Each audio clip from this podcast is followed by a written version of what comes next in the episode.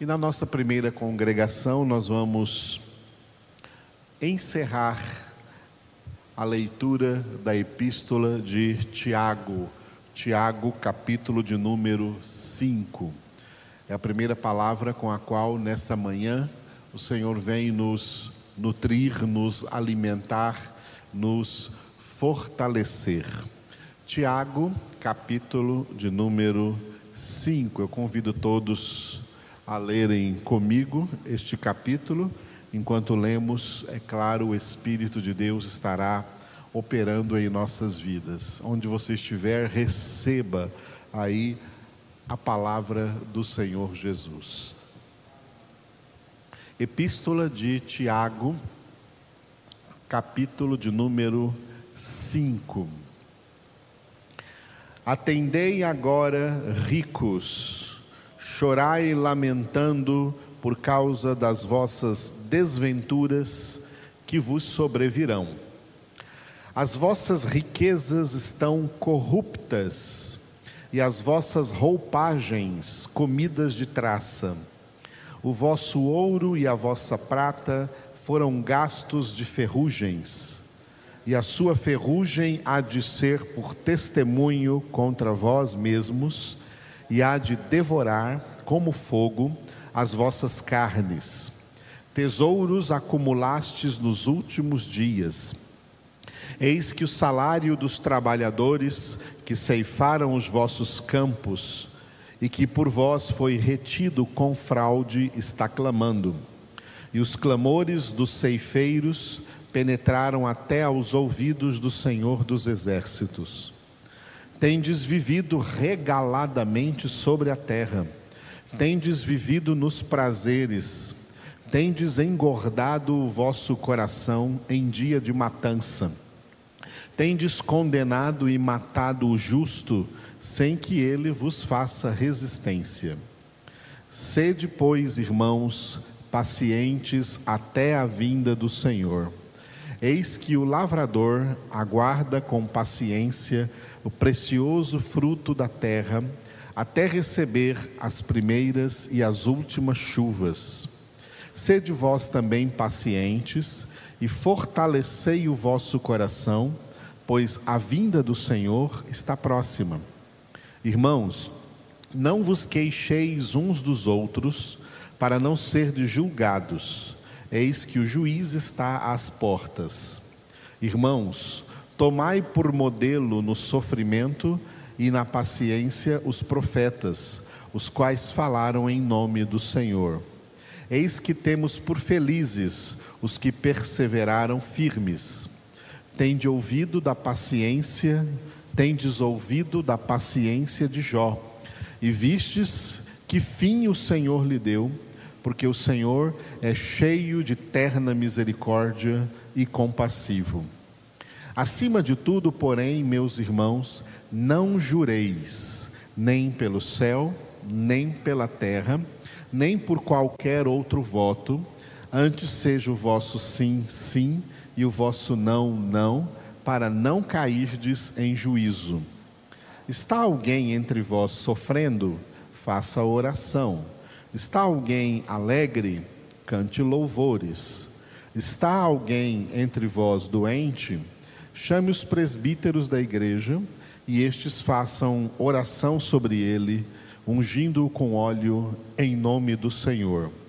E a oração da fé salvará o enfermo, e o Senhor o levantará. E se houver cometido pecados, ser-lhe-ão perdoados. Confessai, pois, os vossos pecados uns aos outros, e orai uns pelos outros para serdes curados muito pode, por sua eficácia, a súplica do justo. Elias era homem semelhante a nós, sujeito aos mesmos sentimentos, e orou com instância para que não chovesse sobre a terra, e por três anos e seis meses não choveu. E orou de novo, e o céu deu chuva, e a terra fez germinar seus frutos. Meus irmãos, se algum entre vós se desviar da verdade e alguém o converter, Sabei que aquele que converte o pecador do seu caminho errado salvará da morte a alma dele e cobrirá multidão de pecados. Aleluia, louvado seja o nome do Senhor.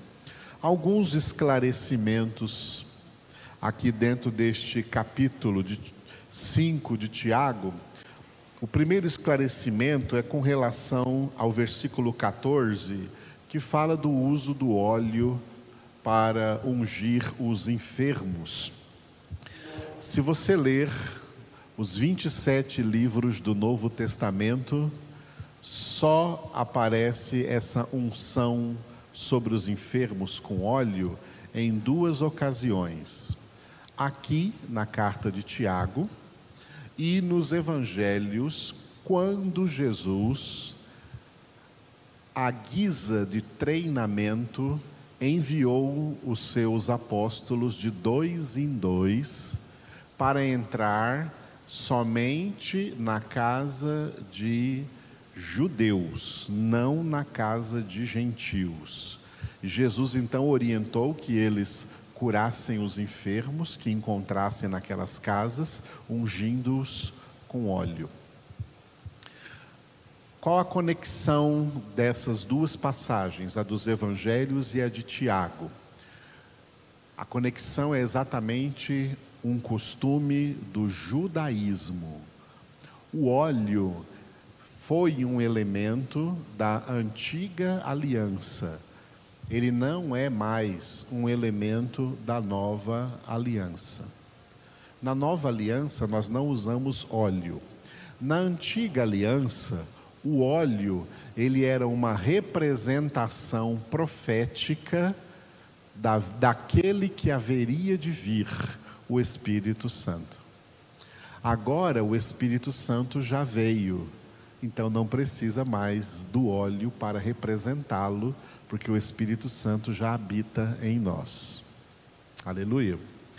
Então, por que no Novo Testamento Tiago, só Tiago, ninguém mais? fala sobre o óleo e aparece aquelas passagens lá quando Jesus estava ainda treinando os apóstolos para eles usarem óleo, porque Jesus ordenou que eles entrassem apenas na casa de judeus e judeus já estavam acostumados com o uso do óleo. Tiago, quando ele escreveu essa epístola, a intenção dele está lá no primeiro versículo do primeiro capítulo que ele escreveu essa carta às doze tribos que se encontram na dispersão, na diáspora. Ele escreveu para cristãos convertidos do judaísmo. Ele não escreveu para cristãos convertidos de outras nações. Quem estava escrevendo para todo mundo através dele era o Senhor pela inspiração. Mas Tiago, em si, na sua intenção, ele estava escrevendo para a comunidade judaico-cristã, cristãos que vieram do judaísmo. E o que aconteceu com aqueles cristãos que vieram do judaísmo é que eles mantinham certos costumes judaicos, entre eles o costume de usar óleo gentios nunca usaram óleo. E Mateus, Marcos, Lucas e João, Jesus curou vários enfermos, mas nenhum usando óleo. Jesus não usou óleo em nenhum enfermo para curar.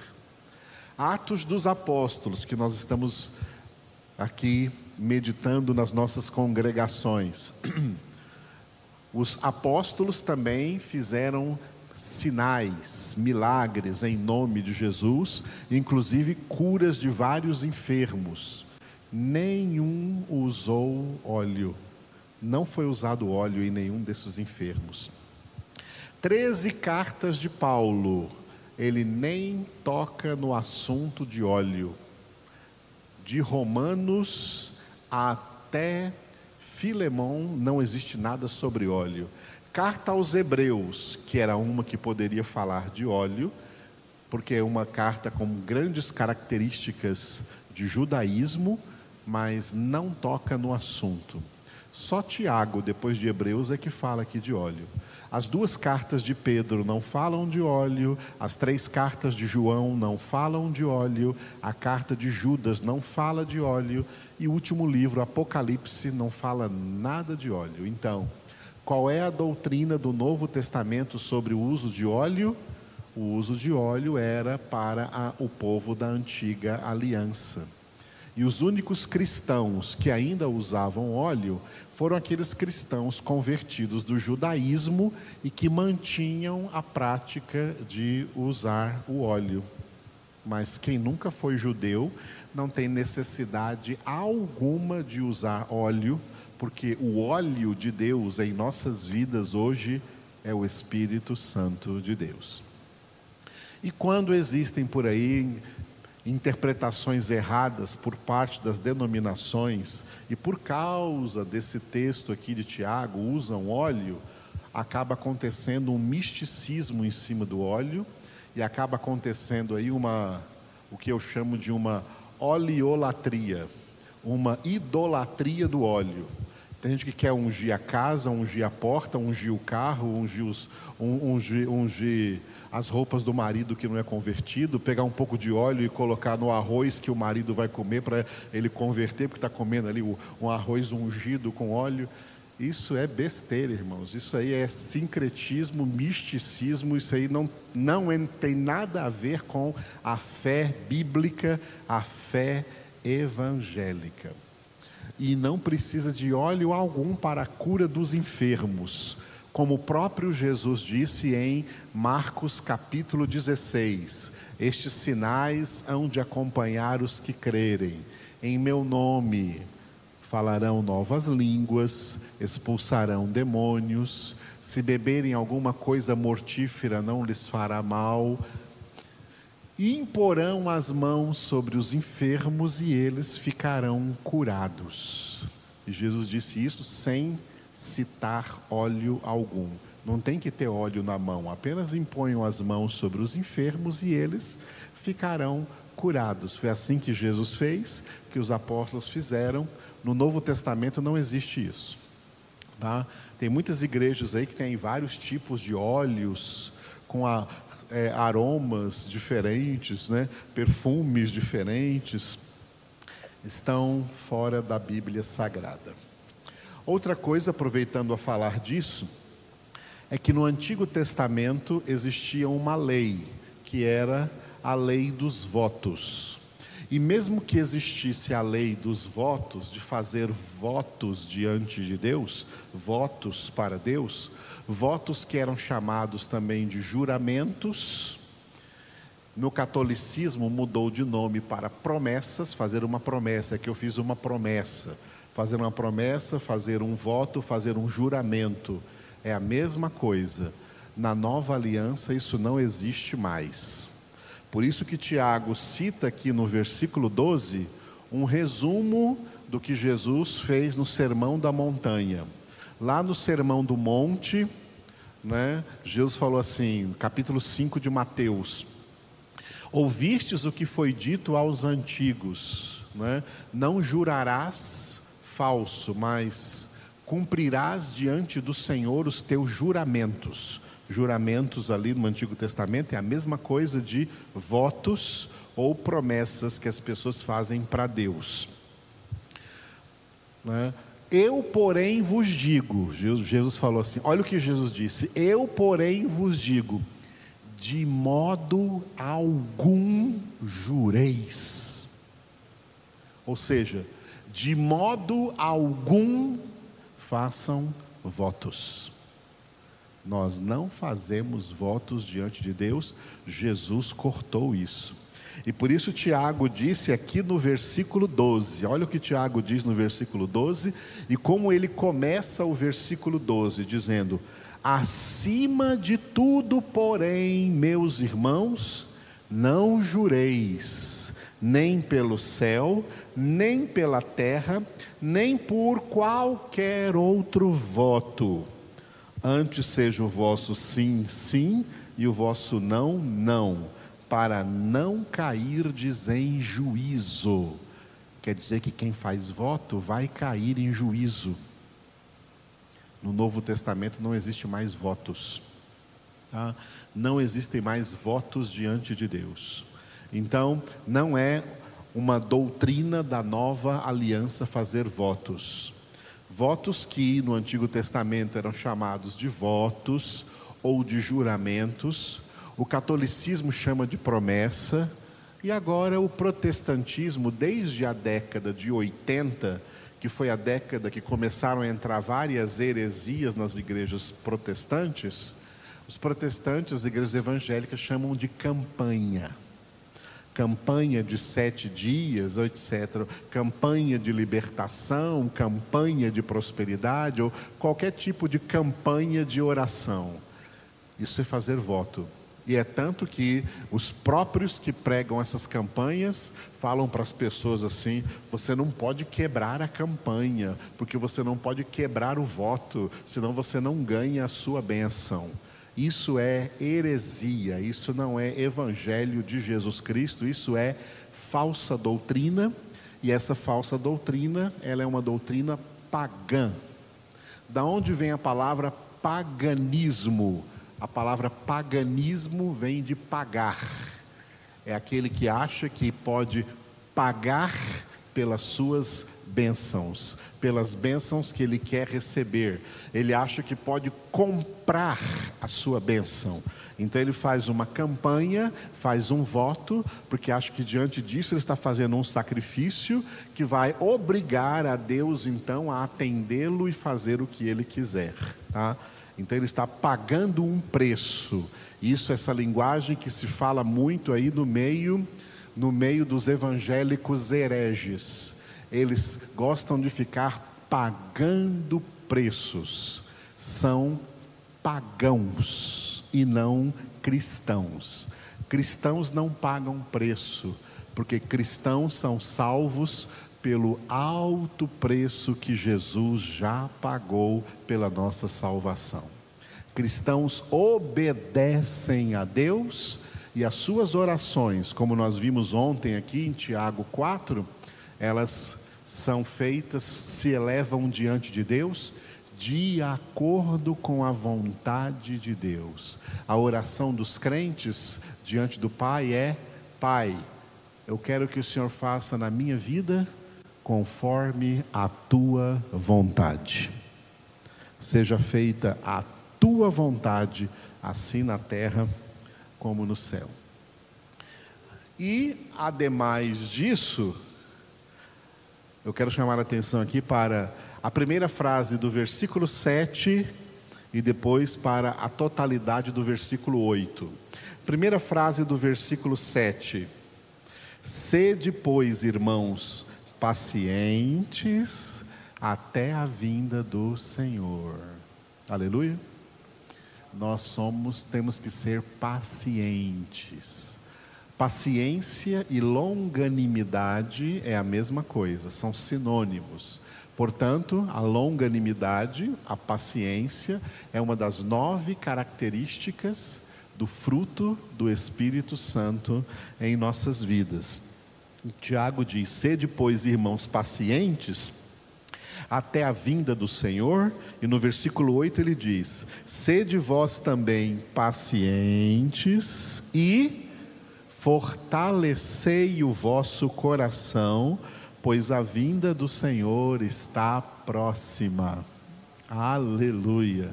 A vinda do Senhor está próxima. Quando Tiago escreveu essa carta, era século I, e ele já disse que a vinda do Senhor está próxima.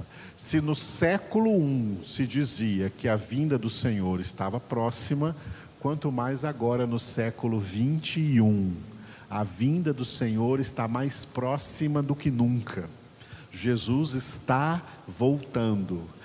E o que nós devemos fazer antes da vinda do Senhor? Ser pacientes e nos fortalecer em Cristo. Fortalecer o coração aqui é fortalecer a vida espiritual, se fortalecer na oração, se fortalecer na palavra, se fortalecer na santificação e se preparar para a volta do Senhor. Tá? Paulo fala em sobre fortalecimento em Efésios capítulo 6, ali no texto da armadura de Deus, né? Sede fortalecidos no Senhor e na força do seu poder. Fortalecei-vos no Senhor, tá? Deus não quer que nenhum dos seus filhos tenha desculpa de fraqueza. Ah, eu caí por fraqueza. Não, ninguém pode dar essa desculpa a Deus, porque em Cristo Jesus, Deus já nos deu tudo o que precisamos para ser fortes e não fracos. Éramos fracos quando não tínhamos o Senhor, agora nós temos o Senhor tá? para nos fortalecer. E a palavra que João disse aos jovens vale a todos os filhos de Deus em 1 João capítulo 2. Vós sois fortes, porque a palavra de Deus permanece em vós e tendes vencido o maligno. Aleluia. Então, até que o Senhor volte, ou até que Ele nos leve, né? A, a data que vier primeiro, temos que ser pacientes cada dia e Nesse tempo em que estamos sendo pacientes, em que estamos exercitando a longanimidade, aproveitar o tempo para nos fortalecer no Senhor, porque Deus não quer filhos fracos, Deus quer filhos fortes, filhas fortes, em nome de Jesus. Amém? Vamos ficar de pé então e orar ao Senhor nessa manhã. Obrigado, Senhor, por essa palavra que nós meditamos aqui a partir deste último capítulo da epístola que tu inspiraste a Tiago. Nós te glorificamos, Senhor, porque enquanto esperamos ansiosamente, Jesus, a tua vinda, nós o fazemos com paciência, o fazemos com longanimidade, fortalecendo-nos cada dia no Senhor, na força do teu poder, no teu Espírito Santo, na tua santa palavra. Por isso, Senhor, te glorificamos, exaltamos e bendizemos o teu nome, porque tu estás conosco cada dia para operar em nós esse fortalecimento, para operar poderosamente em nossas vidas. Obrigado por todos aqui presentes, obrigado por aqueles que estão distantes ouvindo essa palavra, que essa palavra chegue, Senhor, na vida de todos, fortalecendo-os no Senhor, esclarecendo-os acerca daquilo que é vigente hoje nessa nova aliança que vivemos em Cristo Jesus, esquecendo as coisas da antiga aliança que eram apenas sombra das realidades vindoura. Obrigado, Espírito Santo, porque Tu és o nosso verdadeiro óleo hoje, que está sempre ungindo as nossas cabeças, fazendo o nosso cálice transbordar. Adoramos o teu nome, Senhor, porque a unção é o conhecimento do Senhor, pelo qual nós somos munidos por ti, ó Espírito de Deus, para vivermos, para praticarmos e para anunciarmos a toda criatura o evangelho de Cristo Jesus, a mensagem da reconciliação. Te adoramos, Senhor, porque tu tens cada dia falado aos nossos corações. Obrigado, Pai. Obrigado, Jesus. Obrigado, Espírito Santo. Amém.